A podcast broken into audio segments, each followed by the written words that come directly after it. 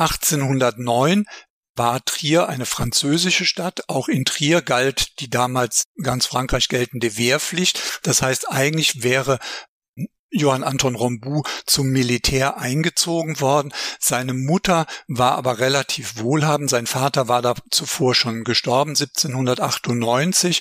Und sie war aufgrund ihrer ihres Reichtums auch in der Lage, ihm einen Ersatzmann zu stellen. Also sie musste dafür eine relativ hohe Summe aufbringen, um ihm dann vom Militärdienst freizukaufen und eben auch entsprechende Summen mobilisieren, um ihm eine Ausbildung in Paris zu ermöglichen.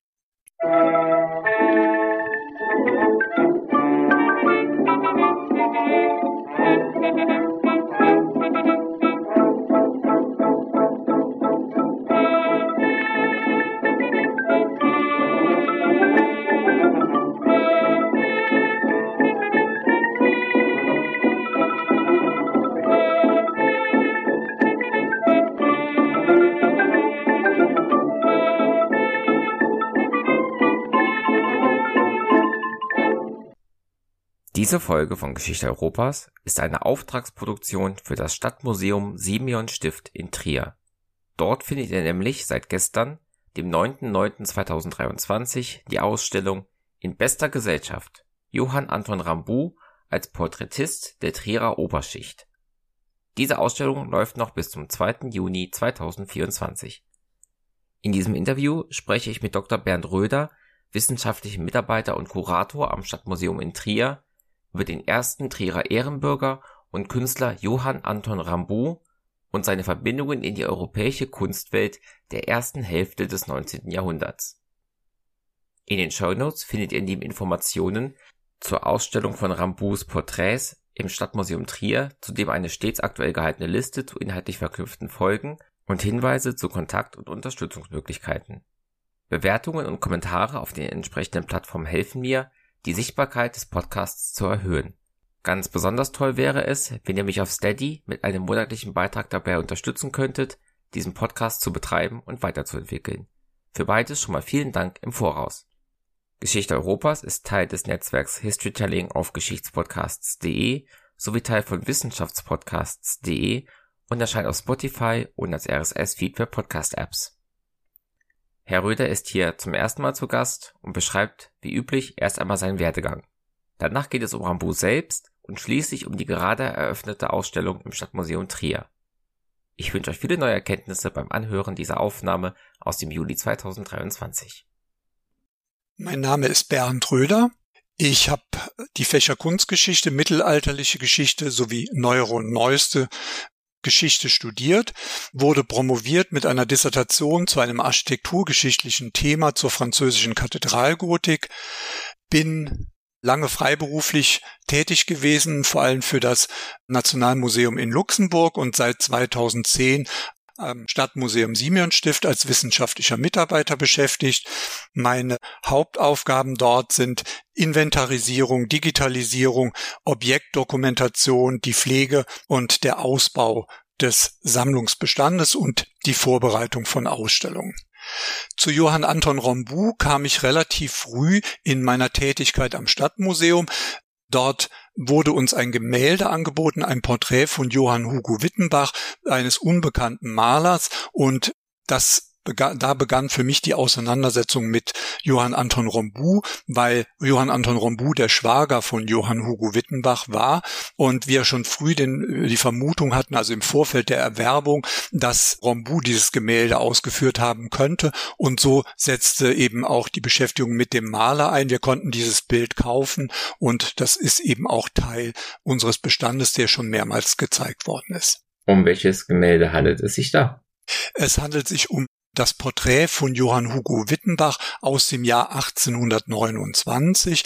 Das bildet jetzt auch das Schlussbild der aktuellen Ausstellung im Stadtmuseum und es zeigt eben den Altertumsforscher Schuldirektor und Gründer und Direktor der Trierer Stadtbibliothek Johann Hugo Wittenbach, der auch Goethe 1792 durch Trier geführt hat, der für Rombou ein großer Förderer gewesen ist, der ihn wissenschaftlich unterstützt hat, der ihm Aufträge verschafft hat und von dem vielleicht auch oder wahrscheinlich auch die Idee ausging, sich mit den Altertümern Triers zu beschäftigen und die dann in einer Lithografie-Serie zu veröffentlichen. Jetzt haben Sie die Ausstellung schon angesprochen, auf die werden wir nachher auch noch kommen. Zuerst sollten wir uns aber erstmal mit Rambus Biografie befassen. Was können Sie uns über seine Kindheit und seine Jugend berichten?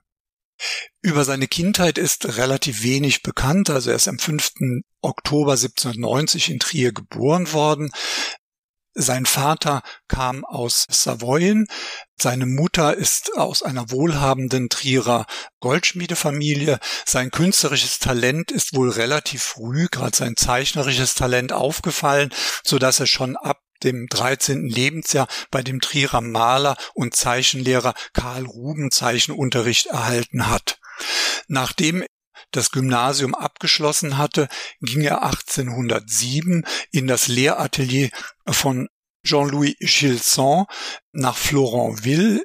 Florentville äh, also er, äh, Jean-Louis Gilson hatte dort eben dieses Lehratelier eröffnet, nachdem zuvor das Kloster Orval, wo er viele Jahre gewirkt hat, aufgelöst worden war und um dann auch weiterhin seinen Broterwerb bestreiten zu können, hat er ein dieses Lehratelier öffnet und dort verschiedene Schüler ausgebildet, eben unter anderem auch den Johann Anton Rombu. Er hat dieses Atelier wohl Ende 1808 verlassen, kehrte aber 1809 noch mal kurz zurück, nachdem Jean-Louis Gilson, der auch bekannt ist unter seinem Namen im Kloster, Frère Abraham Gilson, nachdem der verstorben war, um dort Zeichnungen seines verehrten Lehrers zu erwerben. Dann 1809 war Trier eine französische Stadt. Auch in Trier galt die damals ganz Frankreich geltende Wehrpflicht. Das heißt, eigentlich wäre Johann Anton Rombu zum Militär eingezogen worden. Seine Mutter war aber relativ wohlhabend. Sein Vater war da zuvor schon gestorben, 1798. Und sie war aufgrund ihrer ihres Reichtums auch in der Lage, ihm einen Ersatzmann zu stellen. Also sie musste dafür eine relativ hohe Summe aufbringen, um ihm dann vom Militärdienst freizukaufen und eben auch entsprechende Summen mobilisieren, um ihm eine Ausbildung in Paris zu ermöglichen. 1809 geht er dann nach Paris an die École de Beaux-Arts, eine der damals führenden Akademien ähm, der Zeit und trat damit einen Weg an, den eben auch andere junge Künstler angetreten haben, um dort ihre Ausbildung fortzusetzen. Er ist als erstes im Atelier von, also im Lehratelier von Pierre-Claude Gauthiereau und im Februar 1812 wird sein Eintrag in den Schülerlisten der École de Beaux-Arts geändert und mit dem Zusatz versehen, er sei nun Schüler von Jacques-Louis David. Also Jacques-Louis David ist ja ein ganz bekannter Name. Er wird auch der Hofmaler Kaiser Napoleons genannt. Also es gibt sehr viele bekannte Darstellungen, etwa Napoleon zu Pferde vor der Überquerung der Alpen, Gemälde, aber auch schon vorher zur Revolutionszeit wie der Tod Maras. Also eine Koryphäe des französischen Klassizismus und bei diesem Lehrer geht er dann auch äh, oder absolviert er auch einen Teil seiner Ausbildung. Es gibt Notizen eben auch von David zu Rombu, die zeigen, dass er den jungen Deutschen am Anfang etwas belächelt hat und ihm ja offenbar aufgrund seiner eher altertümlichen Ausbildung, die noch sehr stark ins 18. Jahrhundert weist, eben durch die Zeit bei Jean-Louis Gilson, dass er dort doch Defizite hat, die er aber doch schnell ablegen kann und er wird dann einer der Schüler, die von David ein ganz ausgezeichnetes Zeugnis bekommen haben, auch wenn da eine gewisse Übertreibung in diesem Zeugnis, das er 1813 erhält, mitschwingen mag, bezeichnet David ihn dort als den besten Schüler, den er je hatte. Mit diesem Zeugnis ausgestattet kehrt er dann 1813 endgültig nach Trier zurück, ist dort dann bis zum Frühjahr 1815 vor allem als Porträtmaler tätig und setzt dann seine Ausbildung fort an der Akademie in München, wird dort Schüler von Peter von Langner und dessen Sohn, bleibt aber dann wohl nur über den Winter, also Herbst 1815 bis zum Frühjahr 1816, macht sich dann mit verschiedenen Personen, die er dort, verschiedenen anderen Künstlern, die er kennengelernt hat, über die Schweiz und Florenz auf dem Weg nach Rom, wo er dann im Oktober 1816 eintrifft. Bevor wir jetzt seine Biografie weiterverfolgen, Sie hatten erwähnt, sein Vater kommt aus Savoyen, also aus dem südöstlichen heutigen Frankreich. Hatte er denn mit Blick auch auf seine Zeit in Paris eine besondere Beziehung zu Frankreich oder wo hat er sich selber kulturell verortet? Ja, es ist nicht so einfach zu sagen, weil dieses Denken in Nationen natürlich vor allem durch das 19. Jahrhundert geprägt ist. Er selbst ist 1790 geboren. Seit 1794 war Trier französisch, wird dann eben auch annektiert und Teil Frankreichs. Das heißt, für ihn ist er in Frankreich aufgewachsen. Das geistige Umfeld, also vor allem das aufklärerische Bürgertum sieht sich sehr eng mit Frankreich verbunden, eben durch die freiheitlichen Ideen, die von Frankreich ausgehen, die bürgerlichen Rechte, die dort gewährt werden. Und das ist eigentlich das geistige Umfeld, in dem er aufwächst. Sein Vater, der ist aus Savoyen zugewandert, auf Bitten einer Verwandten, die schon länger in Trier lebte, um deren Liegenschaften zu verwalten. Und als diese Verwandte stirbt, erbt der Vater deren Vermögen. Und der Vater heiratet 1779 eine, ein Mitglied einer der wohlhabenden Trierer äh, Goldschmiedefamilien, und zwar Anna Odilia Welken. Und die Erbschaft ermöglicht es dem Ehepaar dann ein Haus direkt am Trierer Hauptmarkt, also am prominentesten Standort der Stadt zu erwerben, direkt neben der Steipe. Dort eröffnen sie einen Krämerladen und einen Weinausschank, die offenbar auch relativ gut florieren, sonst wäre dann eben auch seine Mutter nicht in der Lage gewesen, diese Summen für das Freikaufen vom Militärdienst und für die Ausbildung in Paris aufzubringen. Also die Familie Rampeau gehörte schon zur Elite der Stadt Trier damals. Die Familie Rombu, also auch wenn der Vater zugewandert ist, eben durch die Heirat steigt er dann in das gehobene bis äh, hohe Bürgertum auf. Auch durch die vielfältigen Heiratsverbindungen in dieser Schicht gehört er eben auch zu den tonangebenden Personen in der Stadt. Der Schwager von Rombu ist beispielsweise der Direktor der Stadtbibliothek, wie erwähnt, der schon mehrfach genannte Johann Hugo Wittenbach, aber andere Heiratsverbindungen der Familie zeigen eben auch, dass die Familie sich in dieser führenden Schicht der Stadt Trier etabliert hat. Rambaud erlebt diese Ereignisse des ausgehenden 18., beginnenden 19. Jahrhunderts im Alter so um die 20 Jahre herum. Ende des Heiligen Römischen Reiches, Aufstieg und Niedergang Napoleons. Wissen wir, ob er sich mit dieser Weltpolitik großartig beschäftigt hat und wie er zu diesen Ereignissen stand? Also ihn für seine Biografie spielt das ja eine ganz entscheidende Rolle, weil er ähm, er wächst in diesem französisch geprägten Trier auf, also in diesem sehr stark von der Aufklärung geprägten Milieu der Oberschicht. Seine Ausbildung ist ganz entscheidend, dass also eben diese Zugehörigkeit zu Frankreich spielt natürlich auch eine Rolle bei der Wahl der ersten Akademie, also 1809, dann als 19-Jähriger nach Paris geht, ist Napoleon auf dem Höhepunkt seiner Macht. 1812 mit der Niederlage dann in Russland beginnt sich ja auch langsam das Ende Napoleons abzuzeichnen. 1813, als er dann aus Paris zurückkehrt, hat Napoleon dann nochmal eine neue Armee aufgestellt. Das heißt, das Ende ist da auch noch nicht absehbar. Das heißt zum Beispiel auch die Veränderungen in der weltpolitischen oder in der europäischen Lage wirken sich offenbar nicht direkt eben auf die Entscheidungen von Rombu aus. Also seine Rückkehr ist wohl nicht dadurch motiviert, dass der Stern Napoleons zu sinken beginnt. Sie haben es eben erwähnt, Ungefähr mit dem Niedergang Napoleons wird er sich auch nach München begeben. Welche neuen Erfahrungen macht er dort? Ja, also diese ganz frühe Zeit in München, äh, da ist nicht so sehr viel bekannt. Also wir wissen, dass er bei Peter von Langner, einem glühenden Verehrer von Jacques-Louis David, eingeschrieben war. Dort konnte er vermutlich nicht so sehr viel Neues lernen, also nicht, also nicht mehr als das, was er schon bei David selbst gelernt hatte. Er lernt dort aber vermutlich eben auch äh, äh Künstlerfreunde kennen, die ihn auch motivieren, nach Rom zu gehen. Das könnten die Brüder Eberhard gewesen sein, also Franz und Konrad Eberhard, aber eben auch andere Künstler, mit denen er sich dann auf den Weg über die Schweiz dann nach Italien macht.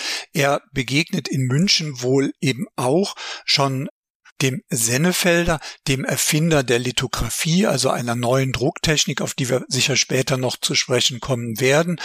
Und macht dort eben wie wohl vorher schon in Paris erste Erfahrungen mit drucktechnischen Verfahren. Sie haben jetzt schon mehrmals gesagt, wir sind uns nicht sicher, es war wohl so, es könnte sein. Wie ist denn die Quellenlage zu Rambu überhaupt über seine Gemälde hinaus? Und Sie hatten eben erwähnt, ein Eintrag auf einer Liste von Schülern in einer gewissen Akademie. Genau, die, also es gibt Aufzeichnungen von Rambu selbst. Es gibt noch das Ausgabenbuch seiner Mutter, das eine ganz wichtige Quelle gerade für die frühe Zeit ist. Also die Mutter ist 1810 gestorben. Das heißt, der Beginn der Ausbildung, dieses Freikaufen, da wird sehr sorgfältig notiert, welche Summen die Mutter aufbringen musste, um diese einzelnen Schritte im Leben ihres Sohnes dann auch finanzieren zu können. Ähm, es gibt dann Aufzeichnungen eben oder diese Einschreibelisten an den Akademien, aus denen sich dann ablesen lässt, bei welchen Lehrern er dort studiert hat. Ansonsten sehen wir natürlich anhand seiner Werke, wo er gewesen ist, also alles, was identifizierbare Landschaften, Städte, Orte sind, die erlauben es natürlich, zu sagen, Rombu muss um diese Zeit eben dort gewesen sein. Aber es ist nicht so, dass eben eine lückenlose, von ihm selbst verfasste Biografie vorliegt, die, ein, die alle Etappen seines Lebens dann direkt nachvollziehbar werden lässt. Was wir aber nachvollziehen können, ist der nächste Schritt. Aus München zieht es ihn nach Rom. Wir haben eben festgestellt, er war ja schon in der Oberschicht. War das damals gewöhnlich, dass Menschen in hohen sozialökonomischen Schichten eine solche Arbeitsmobilität aufweisen konnten? Also das, glaube ich, ist nicht unbedingt aufgrund seiner sozialen Stellung zu sehen. Es gibt natürlich schon seit längerem die sogenannte Grand Tour, die vor allem eben von Adligen oft eben auch nach Italien führten. Das heißt eine Bildungsreise, wie sie beispielsweise auch Goethe absolviert hat die Ausbildung, also es gibt in der Zeit sehr, sehr viele Künstler aus dem deutschsprachigen Raum, die ihre Ausbildung dann in Rom fortsetzen. Das hängt eben auch mit der Attraktivität bestimmter künstlerischer Strömungen zusammen. Es ist, steht natürlich auch in gewisser Weise eben in dieser Tradition, dass man Italien kennen sollte und die Kunst Italiens studieren sollte. Also diese Begeisterung sowohl für die antike äh, römische Kultur Italiens, eben aber auch für die spätere Epochen, die führt natürlich dazu, dass das Land und vor allem die Stadt Rom eine hohe Attraktivität auf Künstler ausüben und es ist dann auch sehr wichtig für diese Künstler dort gewesen und das mit eigenen Augen gesehen und eben selbst studiert zu haben. Sie sagten eben, er zeichnet dort, wo er wohnt, aber was sind denn seine Motive? Was finden wir auf seinen Gemälden und seinen Zeichnungen? Also die, in der frühen Zeit gibt es relativ wenig Material oder wenige fertige Werke. Also es sind sehr, es sind einige äh, Skizzenbücher erhalten geblieben. Es sind sehr viele Zeichnungen erhalten geblieben, die er zum Beispiel in, während seiner Ausbildung in Paris macht. Und das sind halt Studienarbeiten. Also Aktstudien, Gewandstudien, dann Kompositionsstudien für Gemälde, Porträtstudien, die dann angefertigt werden und eben auf der Reise nach Italien entstehen eben auch viele Landschaftsansichten. Und in Rom scheint er sich eben auch vornehmlich mit Ansichten von Landschaften und von Städten auseinandergesetzt zu haben. Dort eben auch die Werke anderer Künstler hat er wohl dort kennengelernt und die Erkenntnisse, die er daraus zieht, setzt er dann auch in eigene Werkreihen um. In Rom wird er auch Teil der Nazarenerschule und auch wenn es für ein Audiomedium etwas schwierig ist, über Bilder und Kunst zu sprechen, was prägt diese Schule nach der er sich richtet. Die Nazarener waren eine Kunstrichtung, die vor allem ohne dass das jetzt negativ klingen soll, rückwärts gewandt waren. Also sie suchten nach einer Wiederbelebung der Kunst am Vorbild der alten Meister. Das waren vor allem die altdeutsche Schule, besonders eben Dürer, aber eben auch bedeutende italienische Künstler eben der Renaissance bis hin zum frühen Raphael, die dann als Vorbilder verehrt und in dieses Kunst, also für diese Kunsterfassung eine ganz zentrale Rolle gespielt haben. Es ging aber auch um das äh, genaue und exakte Beobachten und Darstellen, also sehr detailgetreu. Und es ging vor allen Dingen auch um eine Wiederbelebung der religiösen Kunst und es spielen auch frühe nationale Aspekte eine Rolle bei dieser Kunstströmung. 1822, nach sechs Jahren in Rom, kehrt er nach Trier zurück. Warum und was tut er nun dort? Ja, 1822 macht er sich mit einem der Brüder Eberhard dann aus Rom auf den Weg, geht erst nach München und hat im Gepäck ein Porträt der Brüder Franz und Konrad Eberhard, das sich heute im Wallraf-Richards-Museum befindet und fertigt in München. Also spätestens zu diesem Zeitpunkt lernt er wohl auch den Herrn Selb kennen, der dort eine lithografische Anstalt betreibt und setzt dieses, äh, dieses Porträt auf fulminante Weise in eine Lithografie um und die ist heute ein sehr, sehr begehrtes und sehr teuer gehandeltes Sammlerstück. Das ist nur eine kleine Auflage und das gilt als dieses Bild als Inbegriff des nazarenischen Freundschaftsbildes. Die beiden Brüder, die eng zusammengearbeitet sind, dort auf dieser Darstellung äh, einander sehr innig zugewandt und das zeigt eben einmal die Verbundenheit der Brüder untereinander, aber auch die Nahsicht auf die Köpfe der beiden, auch die Verbundenheit Rombus mit diesem Brüderpaar. Er macht sich von dort aus dann auf den Weg nach Trier in seine Heimatstadt und wohl auf Anregung von Johann Hugo Wittenbach beginnt er dort Zeichnungen der römischen Altertümer und eben besonderer Landschaften in der Region, aber eben auch der mittelalterlichen und frühneuzeitlichen Bauwerke der Stadt und der Region anzufertigen. Geplant ist wohl schon von Beginn an, dass diese Zeichnungen übertragen werden in eine Lithografie-Serie. Und diese Lithografie-Serie trägt den Titel Malerische Ansichten der Altertümer und merkwürdigsten Naturansichten im Moseltale bei Trier, ist auf acht Lieferungen angelegt. Es erscheinen aber letztendlich zwischen 1824 und 1827 nur vier Hefte, vornehmlich den antiken Bauwerken gewidmet.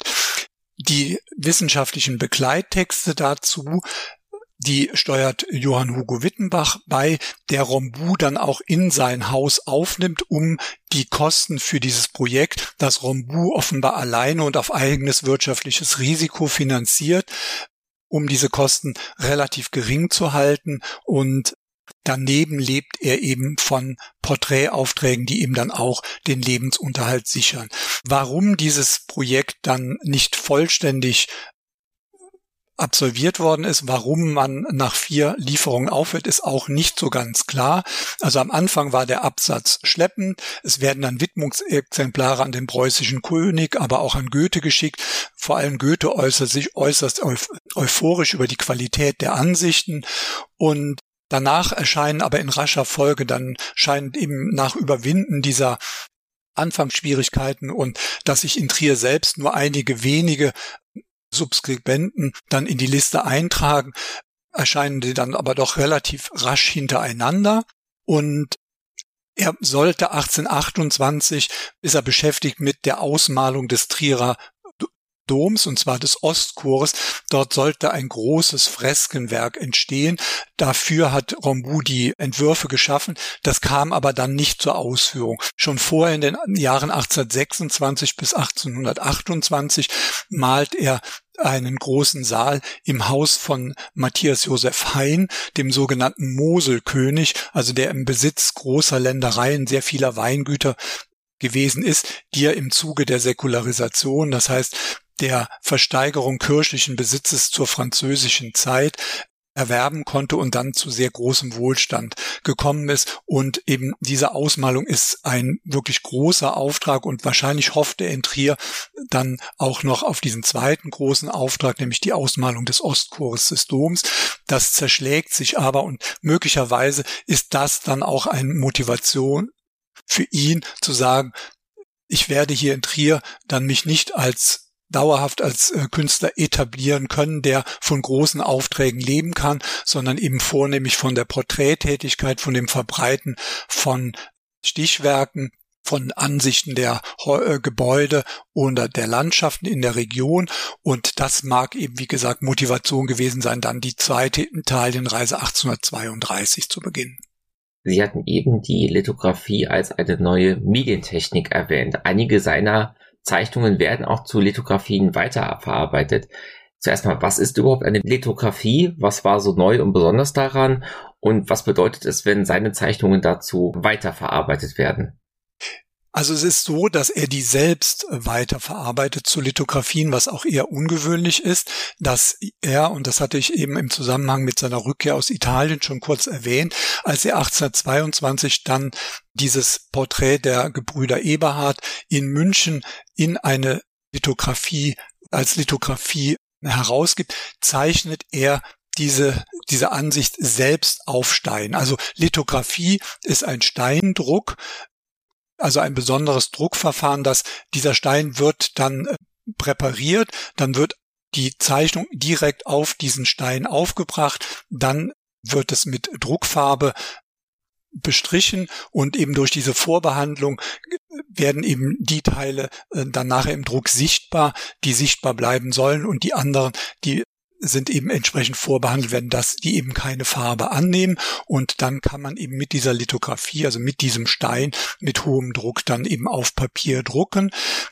Von der Körnung des Steins hängt natürlich auch die Qualität der Lithografie ab und gerade sehr feinkörnige Steine etwa ähm, hohen Kalkanteil oder Kalksteine oder eben Kreide sind in der Lage, da ist man in der Lage, sehr feine Nuancen auch in Grautönen, äh, sehr feine Linien dann auszuarbeiten. Und diese Lithografien haben dann eben eine hohe künstlerische Ausdruckskraft, was eben auch ähm, zur Beliebtheit dieses Verfahrens dann beiträgt. Und das ist dann das Verfahren, das dann ab dem 19. Jahrhundert, also erfunden worden ist, es eben von Sennefelder 1798 und die Umsetzung beginnt eigentlich so in den 1810er, 1820er Jahren. Also Rambu ist ein ganz früher Künstler, der sich dieses Medium, dieses neue Medium zunutze macht und der dieses Technik, diese Übertragung einer Zeichnung eben auf Stein auch selbst virtuos beherrscht. Sie haben erwähnt, 1832 geht er wieder zurück nach Italien. Was tut er dort? In seinem zweiten Aufenthalt knüpft er eigentlich auch an Aufgaben an, die er schon im erst, während seines ersten Aufenthaltes wahrgenommen hat.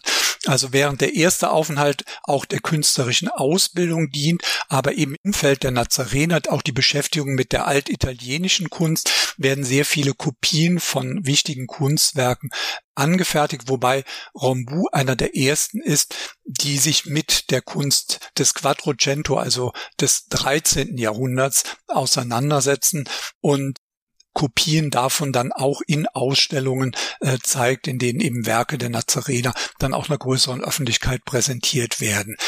Und dieses Kopieren von Kunst ist eben auch angeregt durch Wissenschaftler, die sich zu dieser Zeit in Italien aufhalten, die einen hohen Bedarf sehen, diese Kunst dann auch in größerem Rahmen zu verbreiten und als Lehrwerke dann auch für die kunstgeschichtliche Forschung nutzbar zu machen. Und daran knüpft dann Rombu in seinem, bei seinem zweiten Aufenthalt auf und widmet sich fast ausschließlich dem Kopieren historischer Kunst. Er legt eben auch daneben eine große Sammlung von Kunstwerken an, die er offenbar aufkauft. Er hat dann äh, später eine Sammlung von mehreren hundert äh, Werken der italienischen Kunst in seiner Sammlung. Er handelt wohl auch im kleineren Rahmen mit diesen Werken, wohl eben auch, um seinen Lebensunterhalt weiter zu finanzieren, aber fertigt dann Zeichnungen und vor allem farbige Aquarelle dieser Werke an, die heute auch in unterschiedlichen Museen aufbewahrt werden und die dann die Basis bilden für von Rambu später dann auch drucktechnisch herausgegebene Lehrwerke, Tafelwerke, um eben diese italienische Kunst an ein großes Publikum vermitteln zu können. Es wird ihn nicht auf ewig in Italien halten und mit einem kurzen Umweg über Trier wird er schließlich nach Köln kommen. Wie kommt es nur zu dieser Station in seinem Lebenslauf? Als er 1842 seinen Italienaufenthalt beendet, kehrt er nur für ganz kurze Zeit nach Trier zurück und erhält dann den Ruf als zweiter Konservator der Wallraffschen Sammlungen, diese dann zu betreuen. Die frühen Betreuer von Sammlungen sind sehr häufig Künstler, die dann sowohl die Kenntnis eben für die jeweilige Kunst, aber auch die Fähigkeit, diese Arbeiten zu restaurieren, sie zu unterhalten, dann in einer Person vereinen. Und der Berufung geht wohl eine Diskussion voraus unter äh, verschiedenen Personen. Und der Zweig seiner Unterstützer setzt sich dann offenbar durch und er erhält dann tatsächlich den Ruf, nach Köln zu gehen.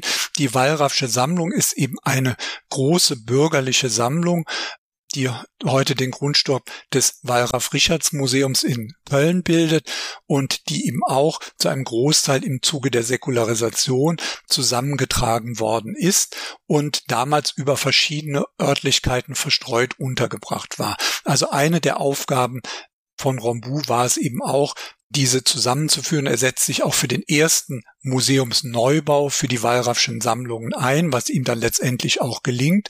Und neben dieser Betreuung dieser Kunstsammlung und deren Erforschung widmet er sich eben der Herausgabe der von ihm mitgebrachten Zeichnungen, Aquarelle über die italienische Kunst. Er mischt sich in der Kölner Zeit dann auch in denkmarische Diskussionen in seiner Heimatstadt in Trier ein und er nimmt auch regen Anteil geschehen in Köln selbst. Also dort wurde er in den 1840er Jahren der Dombau wieder aufgenommen, eben mit Unterstützung des preußischen Staates. Und die ersten Bauarbeiten für den Weiterbau des Kölner Doms, die ja schließlich zu seiner Vollendung führen, hält er auch in sehr beeindruckenden Ansichten fest, die heute ganz wichtige Bildquellen zur frühen Geschichte eben dieser Epoche dieses Weiterbaus des Kölner Doms darstellen. So viel sei verraten. Sein Lebensmittelpunkt wird weiterhin in Köln bleiben. Er bleibt dennoch mit Trier zumindest gedanklich verbunden. Wie äußert sich das? Also man sieht es, was ich eben schon angedeutet habe, dass er sich in Diskussionen in Trier zu denkmalpflegerischen Fragen einmischt. Also als es darum ging, dass man die in der, im 18. Jahrhundert errichteten Tore auf der Römerbrücke abbrechen wollte, wendet er sich dagegen. Auch als es darum geht, dass bestimmte Gebäude wie die Kurie Metzenhausen, das ist der Standpunkt des heutigen Museums am Dom. Dieses die stammt aus der Renaissancezeit. Als die abgebrochen werden sollte, wendet er sich auch vehement dagegen, beziehungsweise schreibt dann im Nachhinein, dass es eines der größten Frevel an der Trierer Baukultur gewesen ist, dieses wunderschöne Gebäude abzubrechen und zunächst durch eine schnöde Mauer zu setzen. Später wird dort das Gefängnis errichtet werden. Das heißt, er bleibt eben der Stadt verbunden und eben für seine Verdienste um die Altertümer der Stadt, um deren Verbreitung, aber auch sein Einsatz, um sie als Bauwerk selbst zu erhalten und bekannt zu machen, wird er dann 1858 zum ersten Trierer Ehrenbürger ernannt. Er hält wohl auch Kontakt äh, zu Familienangehörigen, die sich noch in der Region Trier befinden. Er selbst ist nie verheiratet und eben äh, bleibt kinderlos. Das führt dazu, dass sein Nachlass dann nach seinem Tod auch versteigert wird und deshalb breit verstreut und nicht an einer Stelle erhalten geblieben ist. Rambu wird acht Jahre später im Oktober 1866 sterben. Welche Rolle spielte er für die Kunst und die Kunstgeschichte? Ähm, Rombu ist ein überwiegend in der Region Trier und in Köln bekannter Künstler, der selten über diese Regionen hinaus dann auch ein gewisses Renommee genießt bzw. bekannt ist. Gerade dieses frühe Porträt der Brüder Eberhard, das ist in die allgemeine Kunstgeschichte eingegangen als ein ganz bedeutendes Werk, als ein Freundschaftsbildnis der Nazarener. Seine Lithografien werden heute teilweise zu horrenden Preisen gehandelt, gerade auch wieder dieses frühe Porträt der Brüder Eberhard in Form einer Lithografie und für ein Stichwort äh, zu einer fast unglaublichen Summe. Und wie gesagt, seine Lithografien oder die Technik, mit der er gerade die Lithografie beherrscht, die zeichnen ihn aus. Er ist auch ein ganz passabler Porträtist. Gerade in den 1820er Jahren gelingt es ihm dann auch eine sehr intensive Darstellung von Personen, die den Charakter sichtbar machen, die den Personen auf den Gemälden auch eine starke Präsenz verleihen zu schaffen. Das trifft vor allem eben bei Porträts von Personen zu, wie etwa dem erwähnten Wittenbach-Porträt, das wir vor einigen Jahren erwerben konnten. Und man sieht eben aber auch, dass eben die Qualität der Porträts schwankt, dass es offenbar Brotaufträge gab, auch in geringerer Größe und in einfacher Ausstattung und dass es große repräsentative Porträts gab, in denen er sich auch äh, künstlerisch ausgelebt hat, also seine Fähigkeiten dann hat auch aufscheinen und sichtbar werden lassen. In Trier wird seit den 1960ern auch der Rambu-Preis verliehen. Was ist das? Der Rombu-Preis wird seit 1961 vergeben als Förderpreis für junge Künstler. Er ist nach Rombu benannt, weil Rombu der bedeutendste Trierer Künstler ist und er soll eben das Kunstschaffen junger Künstler unterstützen. Daneben gibt es in unregelmäßigen Abständen auch Vergaben an etablierte Künstler, die für ihr Lebenswerk ausgezeichnet werden. Am Tag vor der Veröffentlichung hat im Stadtmuseum Trier eine Sonderausstellung zu Rambo begonnen. Warum haben Sie sich jetzt für diesen Zeitpunkt zu dieser Ausstellung entschieden und was gibt es dort zu sehen? Ja, am 9. September werden wir die Ausstellung in bester Gesellschaft Johann Anton Rombu als Porträtist der Trierer Oberschicht öffnen. Es ist eine Ausstellung im Stifterkabinett des Stadtmuseums Simeon Stift und es zeigt Rombu mit seinem Porträtschaffen. Wir haben beide Phasen abgebildet, in denen er dort Porträts angefertigt hat. Also es sind nur Porträts zu sehen, die sowohl die erste Zeit in Trier, also von 1812, 13 bis 1815, mit drei ganz repräsentativen Stücken abbilden und dann die Porträts der Zeit zwischen 1822 und 1832. Da sieht man dann auch die unterschiedliche Qualität und wir haben eine Zeichnung kombiniert, die eine Porträtzeichnung einer jungen Frau, die wohl in Italien entstanden ist, während seiner dortigen Ausbildungszeit während des ersten Italienaufenthaltes. Zu sagen gibt es vor allem, dass eben Rombu in dieser ersten Phase von 1800 1213 bis 1815 überwiegend als Porträtist tätig gewesen ist. Da kam es ihm zugute, dass seine Familie über entsprechende Heiratsverbindungen verfügte, dass eben sein Schwager Johann Hugo Wittenbach ihn da ganz maßgeblich unterstützt hat, seine Kontakte mobilisiert hat und es entstehen dort Porträts des Ehepaares Reverschen, die eine Familie, die eben aus oder der äh, Mann Jean-Joseph Reverschen ist aus Frankreich zugewandert, wie das üblich war in der französischen Zeit, also dass eben auch Bürger aus Frankreich dann nach Trier gegangen sind. Er eröffnet dort das erste Trierer Bankhaus, ist im Immobiliengeschäft tätig und erwirbt in Trier ein großes Vermögen.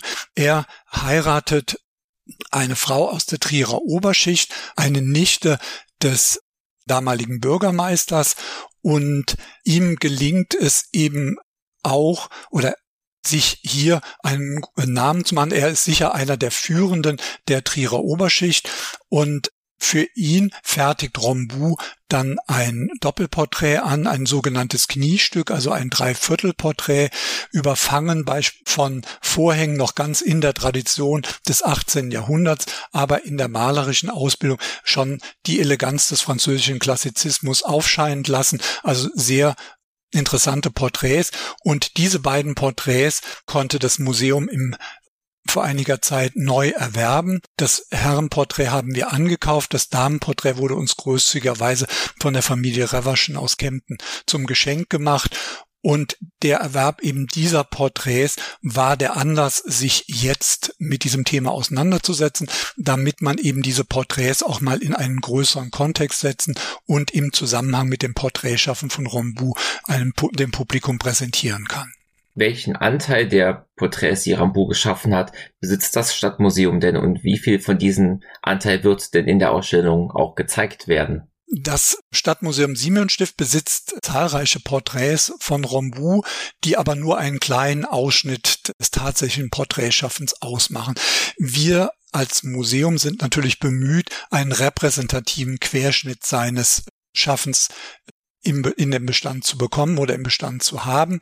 Und das ist uns inzwischen gelungen. Also was fehlte, waren eben noch die frühe Porträts und diese Lücke ist jetzt ganz eindrucksvoll geschlossen und sie gehören sicher mit zu den besten Werken der frühen Zeit, die gezeigt worden sind. Es gibt noch das Ehepaar Utsch. Das, die Gemälde, das Gemäldepaar ist ganz ähnlich. Es wird in der Pfalzgalerie in Kaiserslautern aufbewahrt und Frau Utsch war eine Schwester von Rombu. Utsch selbst war der Maître de Forêt, also der Fürster der zuständig war in der französischen Zeit für die Region Trier. Und äh, wir haben noch ein weiteres interessantes Porträt in der Ausstellung, das zeigt den Oberbürgermeister Recking. Also der war zur französischen Zeit mehr, wird 1810 abgesetzt von der französischen Verwaltung, weil er sich einer Verordnung zur Geldentwertung widersetzt hatte und dann nach dem Überschreiten des Rheins durch preußische Truppen zu Beginn des Jahres 1813 wird er vom Gouverneur Gruner im Februar 1814 zum ersten Trierer Oberbürgermeister ernannt. Und dieses, dieser Porträtauftrag geht wohl direkt auf dieses Ereignis zurück, dass eben äh, Recking zum Oberbürgermeister ernannt worden ist. Es gibt auch eine Aufschrift auf dem Bild, dass er zum Zeitpunkt der Entstehung 71 Jahre alt war. Das heißt, er ist im Januar 1744 geboren. Es ist dann wahrscheinlich im Jahr 1815 gemalt worden. Wir haben dann noch eine ganze Reihe von Porträts eben aus der zweiten äh, Schaffensphase, die eben auch eine ganz andere Auffassung zeigen.